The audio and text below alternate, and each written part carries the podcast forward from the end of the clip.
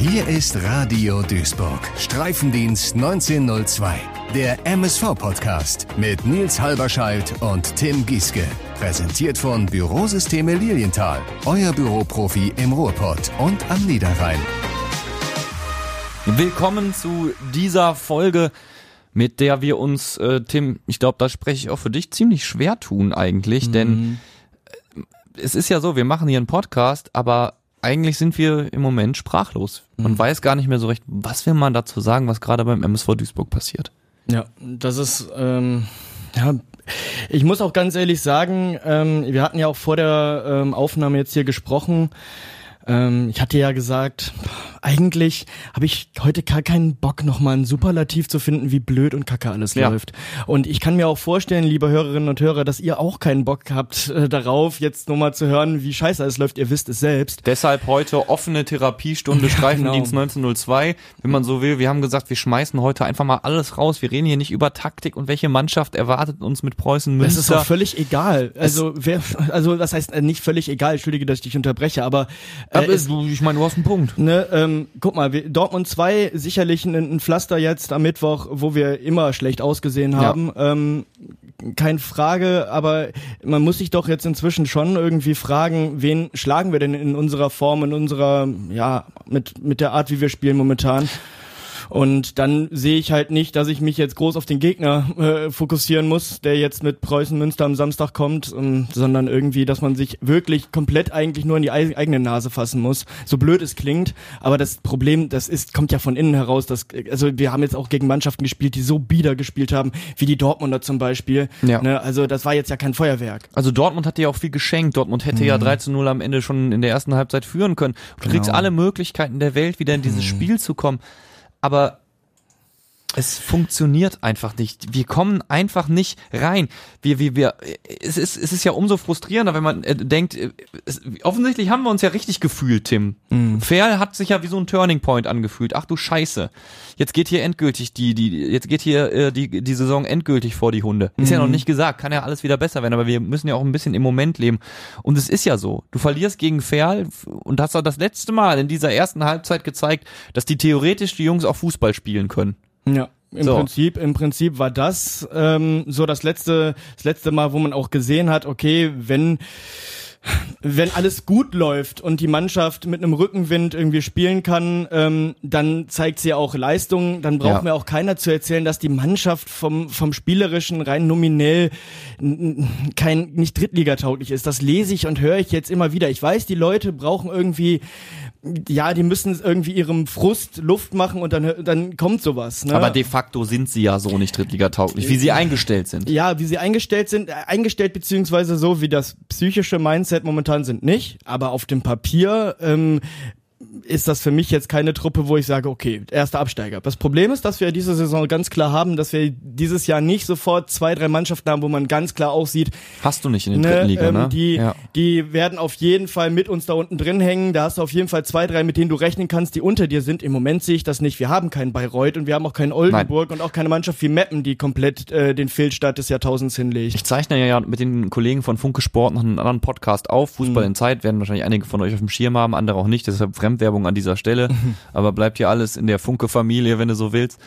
Und ähm, äh, die Jungs meinen auch, also wir aus der Distanz betrachtet sehen wir gerade einfach keine vier Mannschaften, die schlechter sind als der MSV Duisburg. Und mhm. ich meine, du musst ja jetzt äh, kein Fußballcrack sein, um es zu erkennen. Du musst einmal auf die Tabelle schauen. Wir sind letzter, wir haben noch nicht einmal gewonnen. Jo. Das ist eine furchtbare Bilanz. Und ähm, das Schlimme ist ja, glaube ich, am Ende, und deshalb macht es uns auch so sprachlos ein Stück weit. Du bist ja hoffnungsvoll reingegangen. Du hast diese Aufbruchstimmung ja gehabt. Wir haben gesagt, oh, die Testspielgut Hannover war jetzt nicht so toll. Mhm. Lok Leipzig, mein Gott, okay, kann ja mal passieren, aber wir haben ja viel vor, wir haben uns ja verstärkt.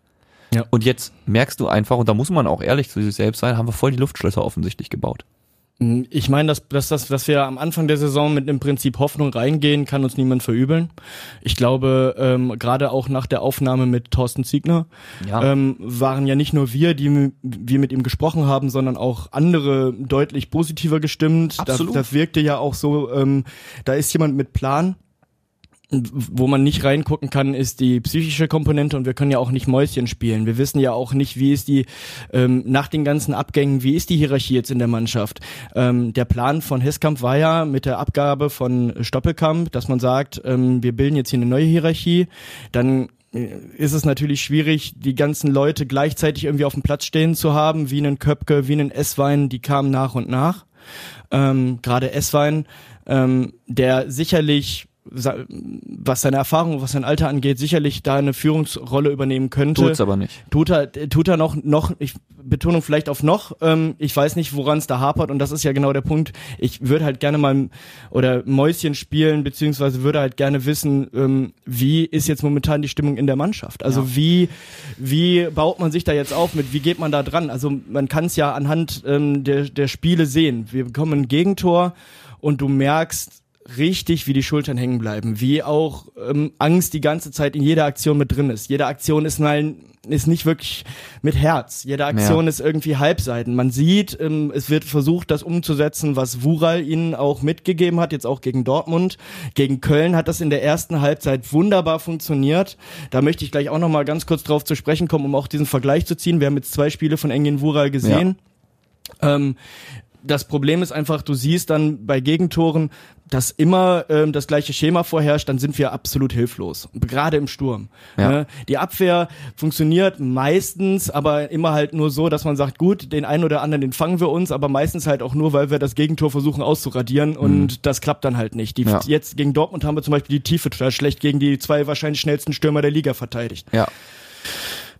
So, ne, und ähm, ich habe so das Gefühl, dass jeder Trainer in der Kabine nur noch gegen uns äh, sagen muss, Jungs, Jungs, Jungs, selbst wenn wir mit einem 0 zu 0 in die Pause gehen, ist gar kein Problem. Wir schießen irgendwann das Tor, bleibt geduldig und wenn wir das Tor schießen, dann klappt der MSV zusammen. Und es ist es ja ist, so. Es ist genau das. So würde ich's machen. Es ist genau das und ähm, es ist so einfach. Ne? Es ist so einfach.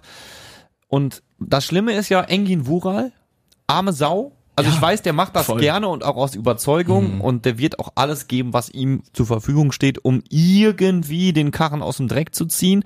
Aber letztendlich kann er ja auch, wie, und das muss man inzwischen sagen, viele Trainer vor ihm, ja, wie nicht nur Thorsten Ziegner, sondern äh, wie auch wahrscheinlich sogar schon Hagen Schmidt, letztendlich hat er ja da ein Problem, was kein Trainer der Welt aus der Welt geschaffen bekommt.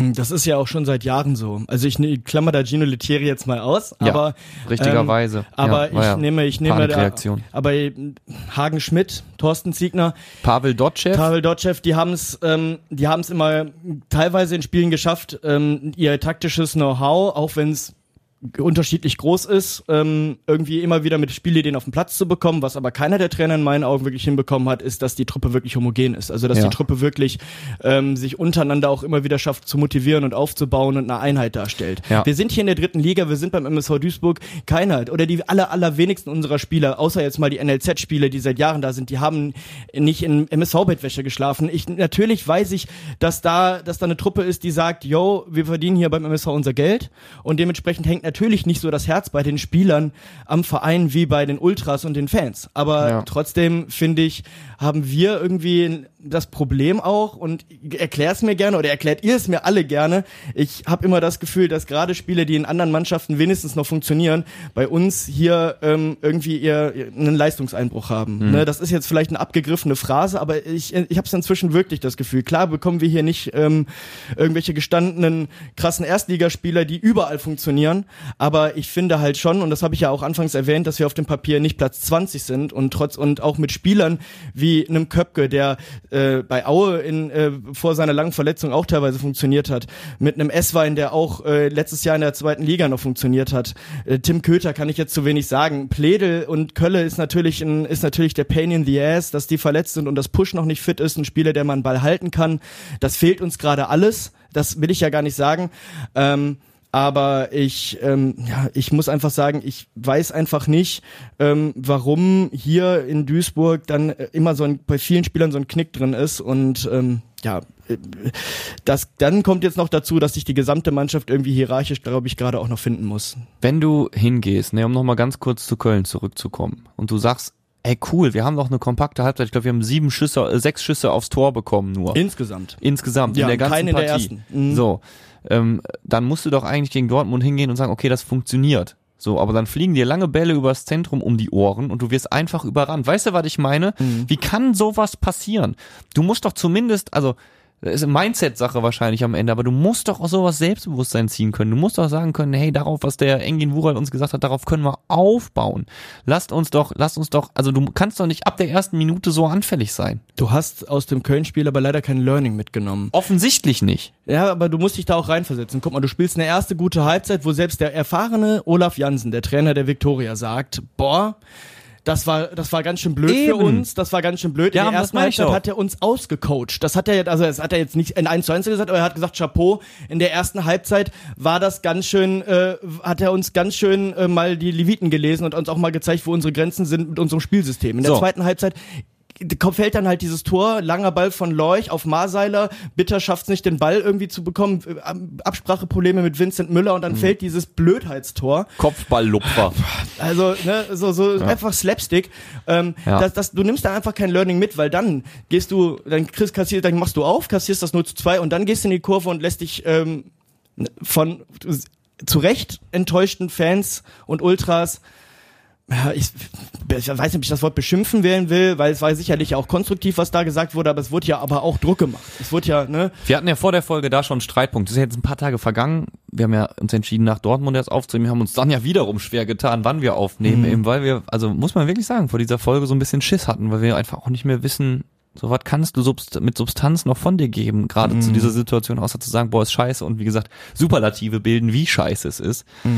Ähm, und wir haben sind da so ein bisschen ja auch aneinander geraten, ähm, wo ich gesagt habe, irgendwann ist der Punkt, wo ich auch die Ultras verstehen kann, wo ich die Hardcore-Fans, die treuesten der Treuen verstehen kann, dass sie sagen, ich mach die Scheiße nicht mehr mit.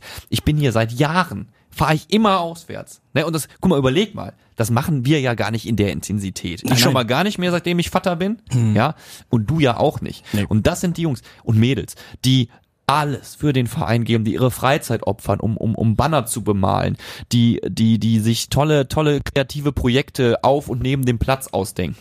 Und dass die dann irgendwann an einem Punkt sind, wo es emotional nicht mehr geht, wo es einfach aus dir rausläuft. Ich kann es verstehen. Ich kann es verstehen. Es ist irrational.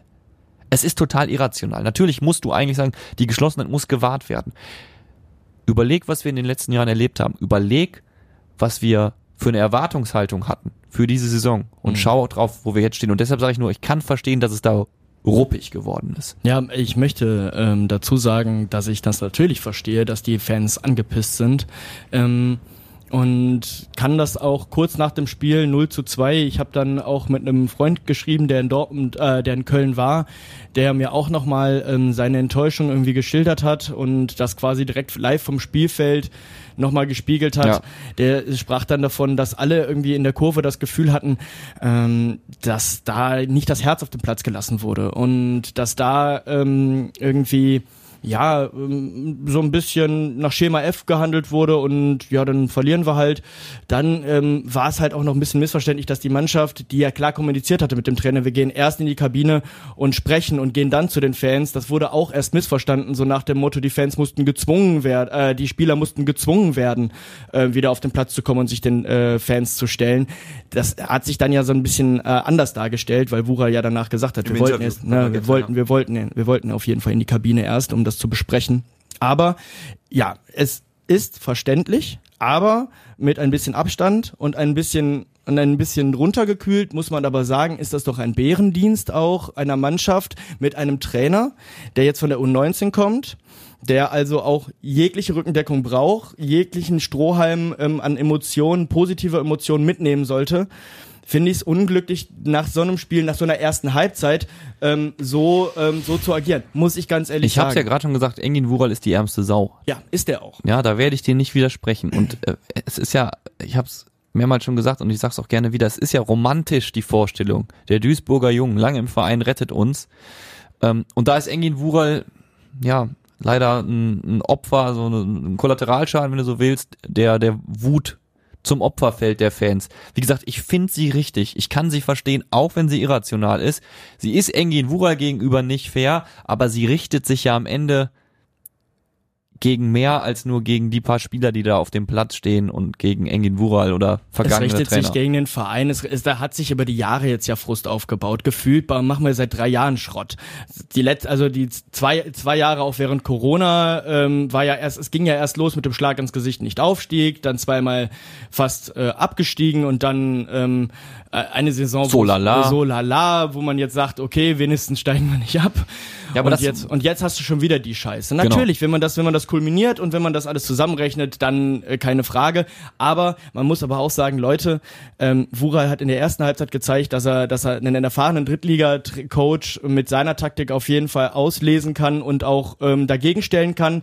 Dann macht die Mannschaft halt genau das, was Köln eigentlich nicht macht, nämlich eigentlich eine Mannschaft, die Ballbesitz und Ballkontrolle will, spielt einen langen Ball, es erzeugt ein Mismatch, bitter Marseiler und dann fällt so ein Rumpeltor. Ja. Dann und das 0 zu 2. Da brauchen wir dann eigentlich gar nicht mehr drüber zu reden, weil wenn das 0 zu 1 nicht fällt, aus meiner Sicht, fällt auch das 0, fäll- fällt das zweite Tor auch nicht. Ja, aber die Summe der Rumpeltore und unglücklichen Situationen ist einfach zu viel. Ja. Das muss man in der aktuellen Situation sagen. Jeder hat hierfür Verständnis und Trotzdem. wir können, wir können gleich mal darüber reden äh, oder spekulieren, mutmaßen, äh, was man jetzt noch machen könnte. Ich meine, ohne dass wir jetzt qualifiziert sind, das zu entscheiden, aber wir dürfen ja eine Meinung dazu haben. Mhm. Allerdings hast du jetzt einen gefährlichen Modus. Dieses Schulterzucken ist uns egal, ist ja offensichtlich nach der Niederlage gegen äh, Borussia Dortmund auch auf die treuesten der Treuen übergeschwappt und zwar auf unsere Ultras. Die sind ja wirklich im Prinzip, nachdem der Schiri die Pfeife aus dem Mund hatte nach Abpfiff, gegangen. Die haben ihre Banner, ihre Fahnen eingepackt und sind ohne viele Worte abmarschiert. Zumindest das, was man über die Kameras gesehen hat. Also es gab nicht irgendwie, ich hatte ja auch Angst, dass es wirklich Randale gibt. Ähm, dass, ich meine, das Stadion Rote Erde ist jetzt kein Stadion, wo man es nicht schaffen würde, die Bande zu überwinden, um auf den Platz zu Schaffst du kommen. überall. Schaffst du im Prinzip. Außer in Dresden im Gästeblock, das ist wie so ein Hochsicherheitsgefängnis. gibt so ein paar Hochsicherheitsgefängnisse. In, in Osnabrück würdest du es auch nicht so einfach schaffen, wenn Ja. du in so einem Käfig drin sitzt, nicht. Aber ich meine, da, wenn du auf der Gegengraden quasi stehst, ich hatte da schon so ein bisschen Sorge, dass das jetzt komplett kippt. Ja, aber Ähm, das musst du dir mal überlegen. Die sind noch nicht, die, die sind noch, sind so enttäuscht von dem, was beim MSV Duisburg gerade passiert, dass die noch nicht mal mehr ausrasten. Weißt ich, du, was ich, ich weiß nicht, was hinter den Kulissen passiert ist oder ob es da, ob's, also ich denke schon, dass es auf jeden Fall ähm, missmutige Töne Richtung MSV gegeben hat, aber es hat zumindest, ist es zumindest nicht so ausgeartet, dass es die ganze Welt mitkriegt. Also Ist doch egal, schau dir das Bild an. Mhm. Deine Ultras kehren dir den Rücken zu nach Abpfiff. ja. Was da jetzt hinter den Kulissen abgegangen ist, okay, vielleicht hat man da nochmal versucht, die Wogen zu glätten, damit's nicht eskaliert. Mhm. Aber wenn das Ergebnis ist, dass die einfach wortlos gehen oder nur mal kurz sagen, ach, ihr pfeifen, ja. wow. Das ist das Gefährlichste, was passieren kann. Es ist das Gefährlichste, da haben wir ja auch schon mal drüber gesprochen, das Gefährlichste ist, wenn du keine Emotionen mehr hast. Ja. Die Wut ist scheiße.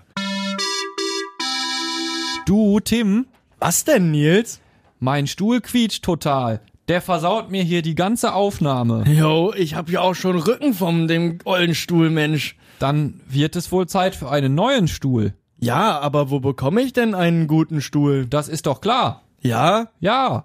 Und wo? Na, bei Bürosysteme Lilienthal. Bei Bürosysteme Lilienthal? Ja, bei Bürosysteme Lilienthal. Na, dann bestellen wir doch direkt mal eine LKW-Ladung. Bürotechnik ist kein Verbrechen.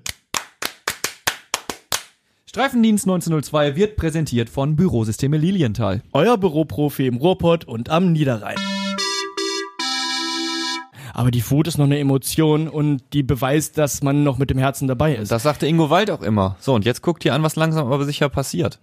So, und da kommst du jetzt an den Punkt, wo du sagen musst, ey, ich glaube, wir beide finden, Ingo ist ein mega guter Typ. Ein guter Typ, ja. Ja, aber da musst du irgendwann, und ich, man muss das ja dann öffentlich auch mal formulieren dürfen, und dann machen wir das jetzt in Form dieses Podcasts, du musst dann irgendwann auch als Vereinsvorstand mal gucken, was hab ich für einen Anteil an der Situation, Mhm. in die wir über Jahre reingeschlittert sind. Wer das dann im nächsten Schritt übernehmen will, dieses Amt, das ist eine ganz andere Baustelle. Aber du musst jetzt nochmal offen hingehen und kommunizieren und sagen, hey, vielleicht muss ich schauen, ob ich über Jahre nicht die falschen Entscheidungen getroffen habe. Ja, ähm, das ist eine Frage. So sehr mir das, mir tut das richtig weh, dass ich das sagen muss. Das möchte ich nur an dieser Stelle einmal sagen. Wir grenzen Sympathie zu einem Menschen und fachliches Wissen ja klar ab. Das hast du ja auch gerade getan. Also ich, ich, ich, ich mag nur nicht, ich, ich, ich, ich weiß halt nicht, wie es hinter den Kulissen ja aussieht. Ich weiß nicht, Genau. jahrelang Ivo Grilic, ich kann auch Ivos Arbeit immer nur so betrachten, dass ich sage, ähm, es, war- er, er, er hat jahrelang gute Arbeit gemacht, er war nur drüber. Es war nur, es war, es war nur Zeit zu gehen irgendwann. Ja. Aber letztendlich ist der letzten Effekt verpufft. Letzten Endes, ähm, wenn man es jetzt vergleicht, würde ich jetzt aber nicht sagen, dass Hiskamp jetzt die, die goldenen, die goldenen Kaninchen aus dem Hut gezaubert hat, ne? Und auch da möchte ich mich mit, möchte ich die Kritik so einordnen, dass, dass ich sage, ich weiß aber auch nicht, wie geil und gut das ist, aus dem MSV-Hut goldene Kaninchen zu ziehen. Ingolstadt glaube, hat schon zwei Spiele gewonnen, just saying. Auch wenn die finanziellen Möglichkeiten natürlich ganz also andere der, sind. der Vergleich, der, der Vergleich hinkt so an allen Ecken. Also, Ja. also ganz ehrlich, da, da, da läuft Wasser aus goldenen Wasserhähnen. Äh, Ja, also, es ist was anderes. Ich sag nur, ähm, wir haben ja einmal uns gefragt, wie wird Ivo da wohl gestalten können bei Ingolstadt, weil er ja dann einfach mehr Geld hat. Ich habe es mir ehrlich gesagt, es ist es ist so ein ein so viel Dreck vor der eigenen Haustür, dass ich es noch nicht geschafft habe, vor der Tür von Ingolstadt zu kehren. Aber Ja. eigentlich würde es mich mal interessieren Ja. und wenn wir Ingolstadt als Trainer äh, als als Gegner bekommen, möchte ich da auch natürlich werde ich da auch noch mal tiefer in die Mein- Analyse gehen. Aber mein, machen wir auch auf jeden Fall. Mein Punkt ist nur an dieser Stelle, es scheint ja weder am Trainer noch am Sportdirektor zu liegen. Ich weiß es nicht. Also viele nehmen, nehmen Heskamp jetzt natürlich in die Pflicht und das sehe ich auch. Also ähm, ich weiß es halt nicht, ähm, ob der sich mit seinem Plan, mh, also die meisten machen es erstmal, ist ja auch einfach, daran fest, dass man sagt, jetzt, jetzt guckt mal, was Stoppel gerade macht. Stoppel äh, rastet in der vierten Liga gerade komplett Ja. aus und äh, ist quasi ein Erfolgsgarant bei Oberhausen. Ja. Und Stoppel, muss man auch sagen, wenn er fit war, er fehlt uns jetzt an manchen Stellen, weil Stoppel war zumindest einer, der auch mal mit Ballbesitz Fußball was anfangen konnte. Derjenige, der technisch so gut war, dass er zumindest halt immer geschafft hat, irgendwie noch einen Assist oder ein Tor selber zu machen. aber ich bleib dabei. Das fehlt uns das, gerade. das, das führt alles nicht weit genug. Du hast diese, diese Entwicklung seit Jahren. Du hast Trainer ausgetauscht am laufenden Band, du hast wechselndes Personal in der Mannschaft, du hast den, äh, den Sportchef ausgetauscht und die Situation verschlimmert sich immer weiter. Mhm. Es wird ja nicht besser. Jetzt gerade, es ist, wie gesagt, es ist eine Momentaufnahme und klar bin ich auch emotional und vielleicht sitze ich hier in einem halben Jahr und sag, ach, was habe ich da damals erzählt? Aber so fühlt es sich jetzt für mich an. Egal was du tust, es wird nicht besser. Mhm. Und dann musst du ja irgendwann einfach die, die obersten Entscheidungsstrukturen dir angucken und schauen, wo ist denn da, da muss ja irgendwo System drin sein in diesem Versagen. Irgendwas. Irgendwas stinkt doch bei uns im Verein. Wir können es nicht identifizieren, aber vielleicht lässt es sich intern irgendwie ausmachen. Es lässt mich verzweifeln. Ja, ich weiß es auch nicht. Ich glaube, ähm, das Problem ist hier halt, ähm, und ich möchte das Problem echt überhaupt nicht auf uns Fans abwälzen. Wir haben aber halt hier äh, inzwischen von vielen Sachen einfach auch die Schnauze voll. Der MSV sollte eigentlich, das ist so mein Gefühl manchmal, oder bei dem Gedanken erwische ich mich manchmal, der MSV sollte hier einer der Lichtblicke in dieser Stadt sein. Also im Moment, ähm, ich war gegen Ferl, war ich persönlich an meinem persönlichen Tiefpunkt einfach nicht nur wegen des MSV, sondern auch, was geht eigentlich gerade in meiner Geburtsstadt ähm, ab? Also wie kann es sein, dass ich jeden Tag zu spät zu meinen Kursen in der Journalistenschule komme, weil die DVG nicht kommt? Wie, warum ähm, stehe ich, warum wird hier, ist hier gleichzeitig alles immer schrecklich gesperrt? Warum, also die Planung hier in der Stadt. frustriert, ne? Ne, Also die Planung hier in der Stadt, so und dann äh, ähm, hier fällt irgendwie gefühlt dann teilweise alles zusammen. Du kommst mit der DVG zu spät und aber dann, der MSV ist noch da. äh, so war es Ja, immer. und aber dann hast du irgendwie noch, aber jetzt am Wochenende holen wir wenigstens drei Punkte oder so. Und wie lange ist das schon her? 30 Spiele, fünf Siege. Ja, das darf man sich eigentlich, also das, das muss man sich ja eigentlich immer mal wieder vor Augen führen, wie heftig erfolglos wir sind. Ähm, wir haben jetzt viel um uns geworfen mit Kritik, aber wir müssen natürlich auch in die Selbstkritik gehen als Fans. Ich habe das schon mal angerissen und mir fällt's auf. Ich bin auch nicht mehr am Spielfeldrand, also auf den Rängen in den Nord, so into it, äh, wie ich es mal war. Wenn ich mir überlege, wie lange es zum Beispiel Kohort und PGTU vor ein paar Jahren noch geschafft haben, dass die halbe Kurve mitklatscht, mitsingt, ne, auch über, über drei, vier Runden und nicht nur einmal, du bist es schon immer gewesen und tschüss. Das hat sich alles verändert. Das, da schlägt sich die Frustration ja auch nieder. Ich, ich, ich merke immer wieder, dass ich auch einfach nicht die gegen Ferl, nach diesen zwei Toren, ich war so da, ich war so da wie früher, das ganze Stadion war wieder da. Aber das verpufft natürlich, wenn du dann so einen Misserfolg draus machst, wenn der Mal Corbus dreimal gegen dich netzt. Und ich, ich, ich komme einfach nicht mehr so rein. Ich, ich schaff's einfach nicht mehr, dieses bedingungslos über 90 Minuten zu schreien und zu supporten. Und ich glaube, das liegt nicht daran, dass ich alt geworden bin, weil sobald der MSV Zauberfußball spielt oder schicken Fußball spielt, bin ich wieder da. Und das ist vielleicht der Punkt, wo wir Fans uns kritisieren lassen müssen, dass wir einfach nicht mehr komplett bedingungslos hinter der Mannschaft stehen, sondern Fällt sondern ja auch schwer, das hatten wir ja gerade. ja, ne, das, aber das ist, das ist ja, du, hast es ja formuliert, das ist ja vielleicht auch ein legitimer Kritikpunkt. Ähm, ähm, das ist, äh, nennen wir es Wechselwirkung am Ende des, dass es eine Wechselwirkung gibt am Ende des Tages zwischen die Mannschaft hat Angst oder ist verunsichert ähm, und wir auch. Ja, richtig. Ne? Also, Ähm, natürlich ist das, ist das eine Abwärtsspirale momentan. Ähm, und ich glaube aber einfach, dass wir Fans und ähm, jeder, der das jetzt hier hört und sich denkt, du blöder Schwätzer, ich bin so frustriert, ich verstehe dich, auf jeden Fall. Aber wir Fans haben den einfacheren Job, ähm, da die Stimmung zu drehen. Denn ähm, auf dem Platz, äh, ich bin nicht derjenige, der irgendwie äh, die Tore schießen muss oder Tore verhindern muss. Ich bin derjenige, der auf dem, der noch in der Kurve steht und schreit. Ich gehöre auch nicht zu den Leuten, die dann äh, Ansagen macht oder pfeifen. Nee, ich gehöre eher zu den Leuten, die inzwischen wieder heulen oder äh, einfach konsterniert sind. Ich bin ja nicht mehr mehr sauer. Ich bin ja einfach nur noch, ich bin ja einfach nur noch frustriert. Und ähm, trotzdem gehe ich dann hin, ich beklatsche die Mannschaft nicht am Ende, aber ich pfeife sie halt auch nicht aus, weil ich halt auch nicht glaube, dass das ähm, an einzelnen Leuten festgemacht werden kann. Das ganze, das ganze Konstrukt ist psychisch im Moment so instabil. Du siehst das, wie gesagt, wir hatten es angesprochen, ein Tor reicht und das ist auch die, die absolute Marschrichtung von den gegnerischen Vereinen, die also die bei uns, die momentan gegen uns spielen, habe ich das Gefühl, die wissen ganz genau, nach dem 1 zu 0 ist das immer ein komplett anderes Ja. Spiel. Und ich weiß halt nicht, wenn die Fans dann halt aber so eine jetzt erst Rechtssache äh, ähm, daraus machen würden, ob das dann nicht zumindest was auffedern, äh, abfangen könnte und Ja, äh, aber das abfedern. Problem ist, das Problem ist, ich glaube, das haben wir lange Jahre gemacht, bevor es zu dieser Entwicklung gekommen ist, die wir jetzt sehen. Und ich sag dir ganz ehrlich, wenn wir gegen Preußen Münster untergehen, weiß ich nicht, ob ich nicht auch, ich werde nicht anfangen zu pfeifen. Aber kann natürlich sein, dass dann ein paar Worte Richtung Mannschaft fliegen. Ähm, Ja, weil, weil ja. auch von meiner Seite aus, weil ich, ich bin ja auch eher dann reserviert und ruhig, ne? Ich muss jetzt keinen beklatschen, der da gerade untergegangen ist oder sich ein 2 zu 0 noch irgendwie wegschnappen lässt. Ähm, dann bin ich auch erstmal schockiert und mache gar nichts mehr. Mhm. Aber wenn es jetzt so weitergeht und du hast jetzt ja die Möglichkeit, zweimal zu Hause endlich mal wieder was zu zeigen, Mhm. ja, du hast jetzt äh, Münster und dann Unterhaching. Ja, beides So. Aufsteiger übrigens, ne? Absolut, pff, absolute Schicksalsspiele. Das klingt Ne. jetzt so abgegriffen, Und aber ich weiß nicht, ich weiß nicht, was im Wedau-Stadion los ist, wenn jetzt das Spiel gegen Preußen Münster verloren geht. ja, dann hätten wir nämlich gegen Ulm und gegen Preußen schon verloren. Und dann, ähm, Kommt noch Haching.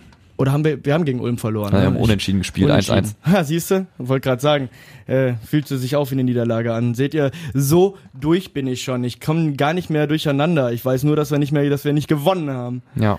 Ja. Mhm. Ja, ähm, Thema, mit dem sich natürlich auch Dirk Retzlaff in der NRZ beschäftigt hat, äh, hat noch einen Artikel rausgehauen. Ähm, auch für Heskamp wird die Luft immer dünner. Auch er hat so ein bisschen ähm, seine Sicht auf die sportliche Führung beim MSV Duisburg geworfen und ähm, so ein bisschen beschrieben.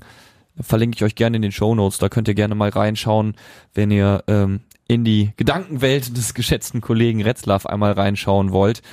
Ähm, aber letztendlich, er, er zeichnet jetzt auch kein anderes Bild als, als, als wir hier. Ne? Auch er hat davon geschrieben, dass sich, äh, oder, oder die Kollegen von der NRZ haben darüber geschrieben, dass sich die Fans nach dem BVB-Spiel von der Mannschaft abgewendet haben. Das sieht man von außen. Es, es brodelt einfach an allen Ecken und Enden. Ich, ich, ich, und mir fehlt inzwischen die Hoffnung. Ihr wisst, ich war immer der, der gesagt hat, komm, wir gehen jetzt zum Wedau-Stadion, wir gehen jetzt ins Wedau-Stadion am, am Samstag und wir äh, schaffen das schon irgendwie und gegen Preußen Münster bekommen wir die Kurve und ich bin im Moment an dem Punkt, wo ich einfach sage, ich glaube nicht dran. Ich weiß auch nicht, wie soll ich wieder, ich, ich kann nur, es gibt nur eine Möglichkeit, wie gesagt, es ist ein Teufelskreis, eine Spirale nach unten. Verunsicherung erzeugt Verunsicherung, erzeugt Verunsicherung und das geht immer wie so ein Ping-Pong-Spiel zwischen Mannschaft und, und Fans hin und her. Es gibt ja nur eine Lösung. Du musst irgendwie mal zwei Spiele gewinnen. So, und dann können wir, können wir gemeinsam wieder, und dann geht die Therapiestunde, die hier begonnen hat im Wedau-Stadion weiter, dann müssen wir irgendwie gucken, wie wir uns gemeinsam wieder hochhelfen. Ich hatte ja auch ähm, am Sonntag ähm, so eine kleine Crossover-Folge mit den Pottbolzern, mit dem Michael von den Pottbolzern und dem Nico von ähm, Wimpeltausch. Wimpeltausch. Und ähm, da ähm, haben wir in dasselbe Horn gestoßen, sind aber dann damit geendet, dass wir gesagt haben, das Prinzip Hoffnung muss weiter regieren. Anderes, was anderes gibt's nicht. Und ähm, da ähm, bin ich weiterhin hinter. Ich ähm, weiß nicht, ich bin Fan dieses Vereins und ich trage den Verein auch äh, zu Grabe, äh, äh, respektive in die vierte Liga. Ja, ich auch. Also, ne? also ich bin dann, ich bin ich dann keinen da. Bock drauf. Nee, aber ich natürlich habe ich keinen Bock drauf, aber ich bin dann da. Ähm, ich bin weiterhin der Meinung und ich wollte es ja auch noch mal kurz anschneiden, ähm, wenn man sich die Spiele anguckt. Gegen Köln war es unglücklich, auch gegen gegen Dortmund hat sich Wural ein ähm, ein Matchplan überlegt, der leider in der 13. Minute in die Hose ging, weil dann ähm, hat Dortmund uns den Ball gegeben, nachdem die geführt haben. Dann kannst du mit einer gefühlten Sechserkette halt auch nichts ausrichten und so zahnlos wie dieser Angriff Köter Ikene nun mal war, also das war für mich dann auch nochmal so ein Punkt, wo ich gesagt habe, scheiße, ähm, hier ähm, wird Engin Wural ähm, jetzt gerade die Grenze aufgezeigt, weil der Zimmermann, der Trainer der Dortmunder, der übrigens auch damals äh, seinen Trainerlehrgang mit Wural zusammen gemacht hat, der sagte, eigentlich waren wir heute gar nicht gut und so habe ich das auch gesehen. Hm. Ne, du hast das ja auch schon vorhin kurz angeschnitten. Ähm, Dortmund hat dann gesagt, ja gut, hier habt ihr den Ball und wir kontern euch mit langen Bällen, weil wir merken ganz doll, dass eure Tiefenverteidigung nicht richtig Ja. funktioniert. Und wo ich dann auch inzwischen sage, und auch da fehlt mir natürlich die Ins der Insight irgendwie in die Kabine, ähm, dann hast du Mai und Sänger gelb belastet, beide unfassbar verunsichert. Ne? Und dann bringst du Knoll. Ja. Es geht hier nicht um, ne, wir hatten, wir hatten Knolli irgendwann mal im Podcast, wir beide mögen ihn wirklich sehr gerne. Aber hast du nicht auch das Gefühl, dass Fleckstein da die bessere Lösung gewesen Fleckstein wäre? ist eigentlich die etatmäßige Lösung für solche Situationen, dachte ich, ne? Ja, ich auch. Und jetzt ist es schon das zweite Mal dann irgendwie Knoll gewesen. Scheinbar scheint Wural da mehr äh, ähm, Substanz drin zu sehen, als wie gesagt, ich weiß ja auch nicht. Vielleicht willst du Erfahrung bringen, das kann ja sein, ne? Ne, aber Flecki ist jetzt ja auch kein 20-Jähriger mehr. Aber, Stimmt. aber ähm, es ist für mich jetzt gegen Dortmund war dann jetzt so okay. Ähm, das war für mich Angsthasenfußball und das war für mich ein Abbild dessen. äh, Gegen Köln hatte ich das anders, äh, gerade in der ersten Halbzeit hatte ich das anders im Gefühl. Das war dann erst, als das Gegentor kam. Gegen Dortmund war diese Angst auch ohne Gegentor sofort da. Die Aufstellung schrie schon nach Angst in meinen Augen. Eine Idee, klar, ne, zu sagen, ey, die sind super schnell, wir machen es mit Tiefenverteidigung und ähm, versuchen dann über die wahrscheinlich schnellsten Stürmer, die wir haben, Ikene, Köter, einfach zu kontern. Hm. Wenn du aber, wenn die Verteidigung aber so Kraut und Rüben ist, kannst du das halt knicken. Und so war das ganze Spiel dann. Das war ja zahnlos as fuck. Ja, lass jetzt nicht zu viel Zeit darauf Ne, verschwenden. ja. Ich, es, das frustriert nur weiter. Eine Sache noch zu dem Thema, wenn wir nochmal zurück zu Dortmund gehen an dieser Stelle. Die Mannschaft muss aufpassen, wie sie nach den Spielen kommuniziert, finde ich. Also wenn da ein Sebastian May sagt, aber wir sind ja wohl dominant aufgetreten in der zweiten Mm, Halbzeit. ja, es stimmt. ist für mich kein, Entschuldigung, du fühlst dich doch verarscht als Fan, wenn der Kapitän deiner Mannschaft dir sowas erzählt. Es ist Mm. kein dominantes Auftreten, wenn du den Ball irgendwie ins letzte Drittel bekommst, aber, Aber keine Chancen zahnlos, mm. kreierst. Ich, also Ro- Rolf Felscher auch in allen Ehren, wie der da geackert hat, um den Ball immer wieder irgendwie Richtung 16er Wir zu haben auch bekommen. viele Standardsituationen. Das war ja auch die Idee von Wural. Also das hat er ja auch in der Pressekonferenz danach gesagt. Er hat sich darüber gefreut, beziehungsweise er hat anerkannt. Es waren sehr viele Ecken und Einwürfe. Ja, aber das unsere, ist keine Dominanz. aber das ist Dominant noch keine bist du, wenn Dominanz. du Chancen genau. kreierst wenn da, wenn da mal irgendein, wenn du da mal irgendeinen von reinwuppst irgendwie, nur irgendwie, wenn du zehn Ecken oder was weiß ich hast, dann sollte wenigstens eine mal so gefährlich sein, dass die Dortmunder zumindest mal denken, oh, oh, oh, oh, die nächsten Ecken sollten wir aber mal verhindern, dass du selbst in den Kopf der Dortmunder ankommst. Aber ich hatte das Gefühl, die konnten die ganze Zeit frei aufspielen. Das ist natürlich meine MSV-Brille.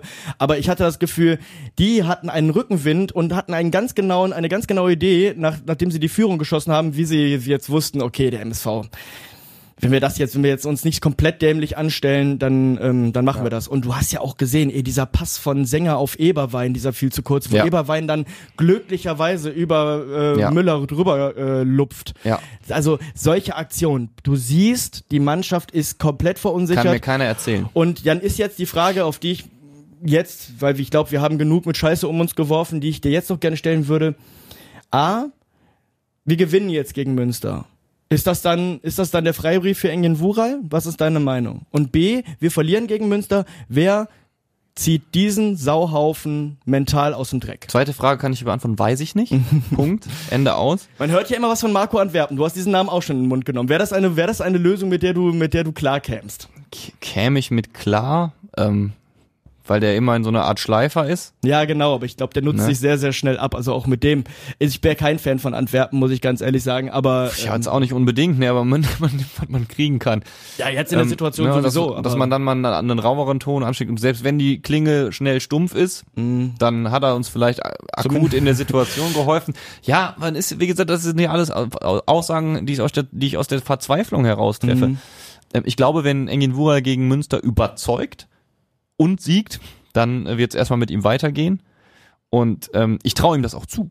Mhm. Also ich finde, das ist ja, ich bin nach wie vor dafür, zu sagen, ey, das wäre doch eine tolle Geschichte. Ja, der kennt den MSV Duisburg, das NLZ in- und auswendig. Hat er, glaube ich, selber mal sowas gesagt, wie ich kenne jeden Stein an der West in der Straße. Ja, ja. Ähm, äh, der ist Duisburger jung. Ja, das ist ja, ich habe ihn ja auch auf der ersten PK ich gesagt, wie ist er geil. Wie viele Kicker in Duisburg, vielleicht jetzt nicht akut, aber vor 15 Jahren, die haben gesagt, boah geil, ich habe hier jetzt Spiel jetzt Fußball und dann coach ich mal den MSV Duisburg. Ist doch genial. Und ich würde es ihm so sehr gönnen, dass er, dass er uns aus dieser Situation, aus diesem, aus dieser Schockstarre, aus dieser Umklammerung der Unsicherheit befreit in irgendeiner Form. Es ist doof, dass Schalke jetzt auch gleichzeitig den Trainer entlassen hat, weil jetzt sinken natürlich die Chancen, dass wir Peter Neururer bekommen. Ja, ich habe äh, das neue Meme ist, dass er mit seiner äh, Mit kommt nicht mehr mit, Harley. mit dem Porsche, Ja, ja. sondern Pums hat jetzt mit der Harley, finde ich, äh, fand ich sehr saß witzig. bereits. Ähm, ja, Thomas Reis wird ja auch nicht zu uns kommen, gehe ich, geh ich mal ganz stark von aus. ähm, nicht. Nee, also es, es ähm, ich glaube, dass er vielleicht auch ohne einen Sieg sogar noch gegen Unterhaching da wäre, weil Ach, du musst ja auch irgendjemanden haben. Man redet ja immer von Listen, die geführt werden intern, aber am Ende ist ja die Frage, wer setzt da seinen Otto drunter unter so ein Mhm. Arbeitspapier? Ich Mhm. würde es nicht tun. Ich auch nicht. Ähm, Himmelfahrtskommando. Ja, also die, ich will, meine, meine einzige Hoffnung ist im Moment einfach, dass Engin Wura alles wuppt. Es ist ungerecht, dass ich, dass ich, dass ich diese Last irgendwie auf seine Schultern lege. Naja, aber das ist nun mal, das er ist nun mal der Cheftrainer, der Mann in Charge. So, das ist nicht ungerecht, das ist die absolut legitime Forderung, die man ja auch, äh, ja, so, wir haben jetzt sogar ja noch ein Spiel mehr als der Rest. Dadurch, dass jetzt ja das Spiel vorgezogen wurde, dadurch, Ja. dass die großen Dortmunder ja nächste Woche, wenn eigentlich die dritte Liga englische Woche hat, ja Champions League spielt. Korrekt.